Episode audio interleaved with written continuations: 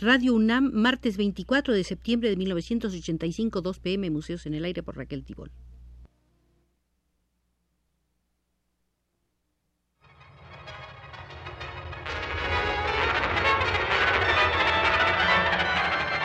Museos en el Aire.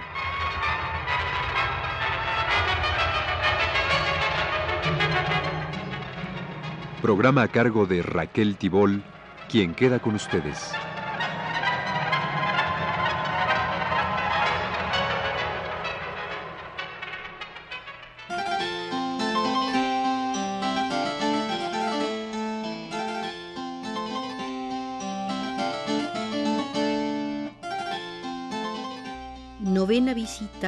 Al Museo de Ignacio Asunzolo. Hemos venido desarrollando una serie de visitas al museo de este escultor mexicano, nacido en Durango en 1890 y muerto en la Ciudad de México en 1965. Las visitas han tenido un orden cronológico y hoy comenzamos por la sala del año 1960. En el mes de marzo visitó Asunzolo la ciudad de Chihuahua, invitado por un grupo de veteranos de la Revolución que deseaban erigir en la población de San Isidro un monumento a Pascual Orozco y los primeros revolucionarios del Estado.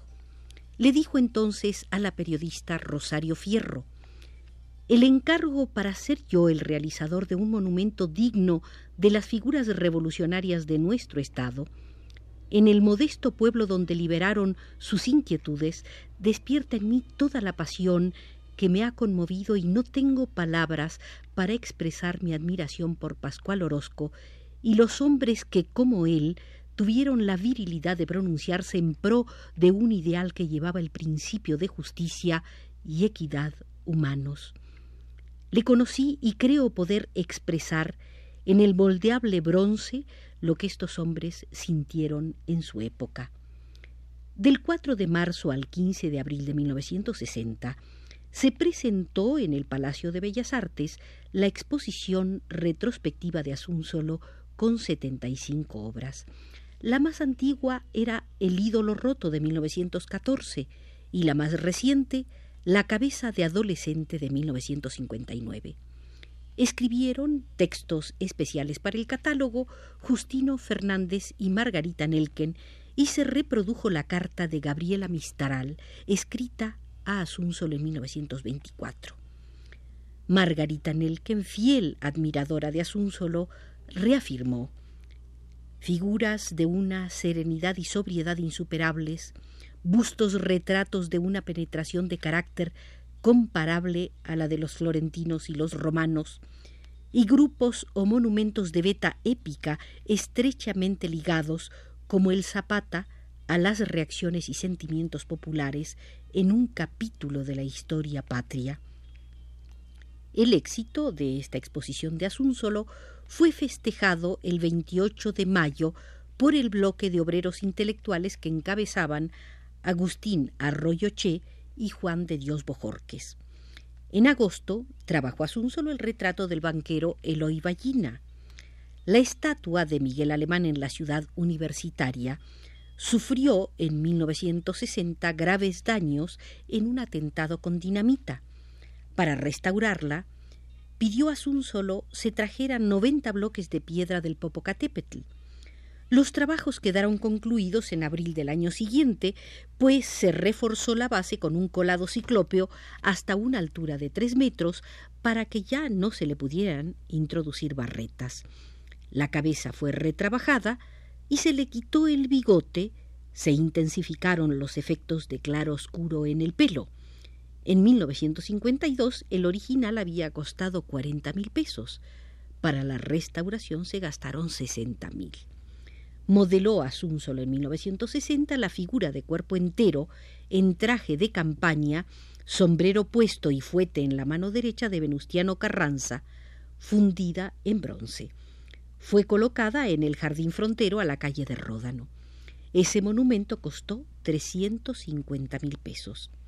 En 1961 es llamado a solo por el gobernador de Nuevo León, Eduardo Livas Villarreal, para estudiar con los ingenieros y arquitectos del gobierno del Estado y el director de Obras Públicas del municipio de Monterrey el lugar más apropiado para erigir el monumento a Ignacio Zaragoza.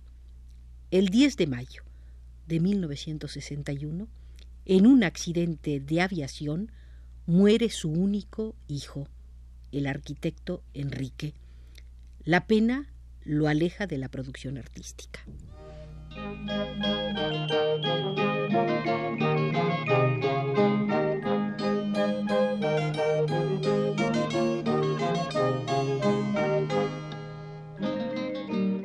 Nos encontramos en la sala del año 1962 del Museo de Ignacio Asúnzolo. En ese año 1962, la estatua ecuestre del general Ignacio Zaragoza fue modelada en la Escuela Nacional de Artes Plásticas en solo 20 días durante el mes de enero. Hoy preside la macro plaza de la ciudad de Monterrey. El vencedor de la batalla del 5 de mayo de 1862 señala con la mano derecha el campo de batalla a la vez que indica la retirada de los invasores franceses derrotados en Puebla.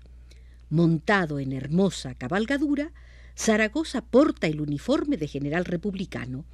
Con su pata izquierda el corcel oprime una corona que indica el fin del imperio de Maximiliano de Habsburgo. Pormenorizada fue la crónica de la voz de Zaragoza. Tras la maqueta de la estatua terminada en los primeros días del mes de enero, se emplearon nueve días en formar la estructura de acero que permitiera modelar en arcilla. Vinieron enseguida cinco días en que se terminó el modelaje en yeso y dos semanas se emplearon para vaciar en cera.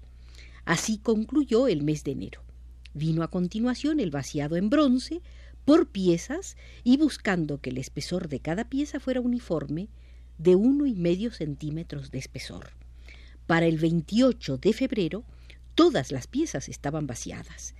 En el mes de marzo se inició el armado de la figura sobre una nueva estructura de acero que le diera consistencia y diez días después de un trabajo febril y continuo se había logrado soldar la estatua.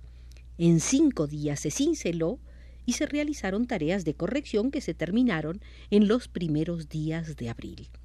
En el último mes de trabajo se pulió la figura y para el día 20 se logró que el artista diera el visto bueno a su obra y que autorizara su salida a Monterrey por carretera a bordo de una plataforma baja a fin de evitar trastornos en los puentes. En la estatua ecuestre del general Ignacio Zaragoza se emplearon cuatro toneladas de bronce y tiene una altura de cinco metros a contar de los cascos de la cabalgadura hasta el que pide el jinete. El martes 24 de abril de 1962 llegó la estatua a Monterrey. Venía en tres grandes partes. El miércoles se habían soldado con el fin de que para el jueves, que llegó el escultor Asúnzolo, ya estuviera lista para ser colocada sobre el pedestal.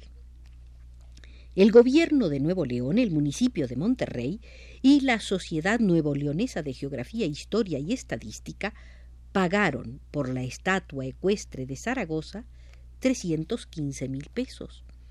Surgieron voces acusando a Zúnzolo de fraude, pues decían que la calidad del monumento era muy inferior al precio pagado por él pues la cabeza del caballo, decían, había sido copiada de otro monumento, el de Jesús Contreras en Puebla. Dado que el escultor por su edad ya no estaba en condiciones de crear obra de arte. Eso decían sus críticos. Asunzo lo replicó diciendo que en efecto tenía setenta y dos años y se preguntaba si acaso era delito que su pelo encaneciera. Salieron en su defensa Justino Fernández, Margarita Nelken, Roberto Garibay, Jorge Juan Crespo de la Serna, Herbert Hoffman, Matías Geritz, Cordelia Urueta, Raúl Anguiano, Gustavo Montoya, Germán Cueto, Enrique Gual, Antonio Rodríguez Luna, Vladimir Caspé, Francisco Icaza y Marisol Warner Bass. En un escrito firmado por todos ellos, decían la obra del maestro Asúnzolo, que a nosotros, muchos de modalidades estéticas harto distantes de la suya, nos merece profundo respeto, lo mismo que la integridad moral y el historial revolucionario de su autor. El maestro Asunzo, lo cierto, no es ya un mozalbete. Sin embargo, tiene diez años menos que Picasso, a quien nadie tendría la peregrina ocurrencia de reprocharle su edad, y veinte menos que Tiziano cuando hizo su célebre autorretrato, una de sus obras más admiradas. Y por fortuna, y así lo pueden comprobar en San Carlos todos los que le vean ahí trabajar a diario, su estado físico en general y su vista en particular le permiten seguir creando. Una réplica de la estatua ecuestre de Zaragoza fue inaugurada por el presidente Adolfo López Mateos en la Ciudad de México el 5 de mayo de 1962.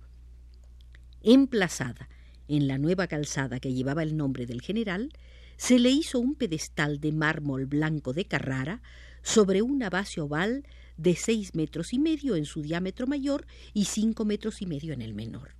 El proyecto fue del arquitecto Sergio Sosaya de la Dirección General de Obras Públicas del Departamento del Distrito Federal.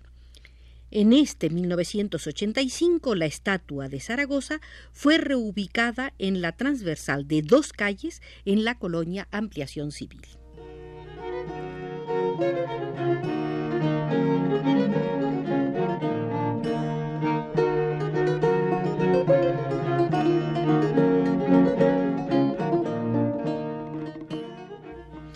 El discurso de inauguración en Monterrey de la estatua Zaragoza estuvo a cargo de José Alvarado, rector de la Universidad de Nuevo León. Dijo Alvarado, la discusión sobre los grandes problemas sigue en pie porque ni la independencia, ni la reforma, ni la revolución han llegado a sus victorias definitivas y perduran por una parte el aliento contra la injusticia y por la otra la conspiración contra la justicia, el engaño y la falsificación. Hidalgo es excomulgado todos los días, Juárez maldecido y Madero escarnecido. Los libros de texto son calumniados por gratuitos y la libertad de expresión sufre quebrantos. No, no se ha concluido la polémica, porque persiste la explotación de los cuerpos y de los espíritus. La palabra chinaco es ahora una injuria y ser maestro resulta un oficio despreciable, mientras aparecen como paladines los enriquecidos en los más altos puestos públicos. No concluye el debate, pero Zaragoza continúa a caballo y no será batido su estandarte. Un reportero le preguntó a Asunsolo su opinión sobre la escultura abstracta y Asunsolo contestó es una cosa transitoria que no tendrá duración en virtud de que no es más que una manera de zafarse de los grandes problemas del hombre. Además, yo podría calificarla de nadismo. Para mí, el nadismo total no existe nada en eso. Es basura. El 25 de julio de 1962 se inauguró en el Instituto Francés para la América Latina una exposición de los bocetos de Asunsolo, la cual fue instalada por Matías Geritz, gran admirador de su obra. En agosto, con Felipe Pardiñas, Alfonso Caso y otros intelectuales, firmó un escrito para lamentar el traslado del director del Instituto Francés de América Latina, François Chevalier.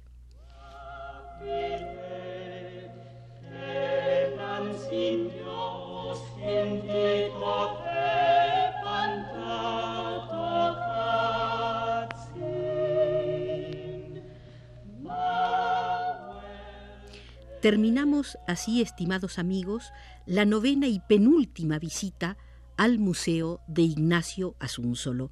Nos acompañó desde los controles Carlos Zorrilla.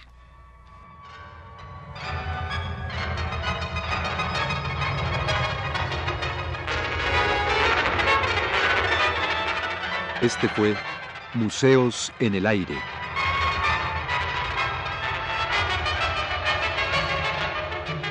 El programa de Raquel Tibol que se transmite todos los martes a las 14 horas.